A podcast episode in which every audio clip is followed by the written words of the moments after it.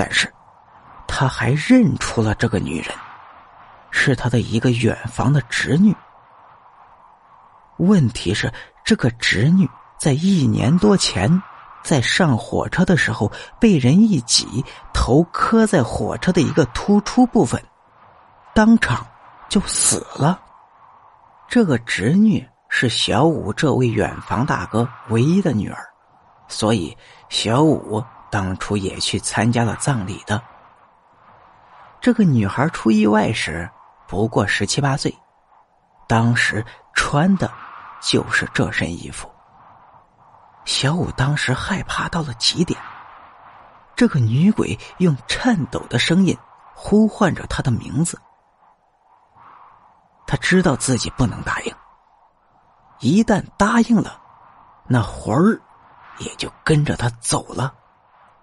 他也想起一个说法，就是人的天庭位置阳气最旺，鬼是最怕的。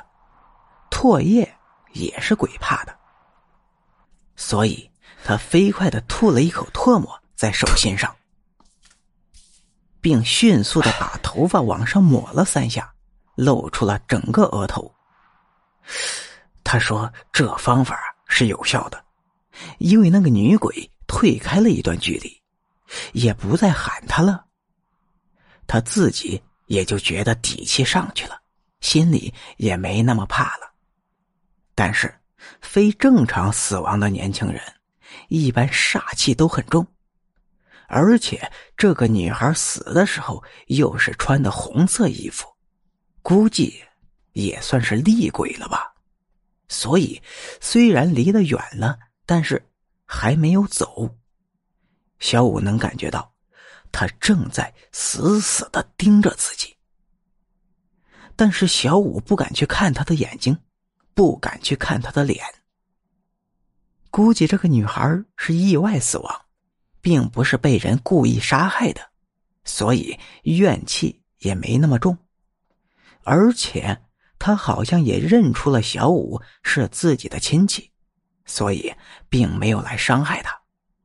小五就说：“啊，我我我会给你，我会给你送些钱和衣服，你的情况。”我也可以告诉你的父母，如果你过得不好的话，就给我们托梦吧。毕竟你你都在另一个世界了，我们会尽我们会尽量帮到你的。边说着，他就大步的朝前走去，连头都不敢回。走出那个果园，才发现自己一身的衣服全部都湿透了。他撒腿就往家跑。回家以后就叫醒自己的父母，父母看到他脸色很难看，便追问他。他只是说自己看见了那个远房已经死去的侄女了，明天要去给他送些钱和衣服。如果你们谁梦见他，梦的内容一定要告诉自己，具体细节他就不愿意多说了。之后，小五就很忌讳这些。不管怎么样，晚上十点以后都不愿意在外面待了。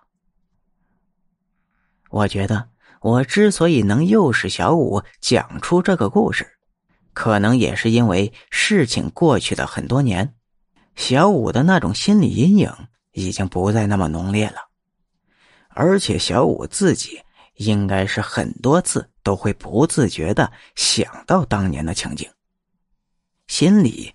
已经变得比较强大了，所以内心深处不再像以前那么排斥别人问他这个事情了。我可以确定，小五不会拿这种事来骗我的。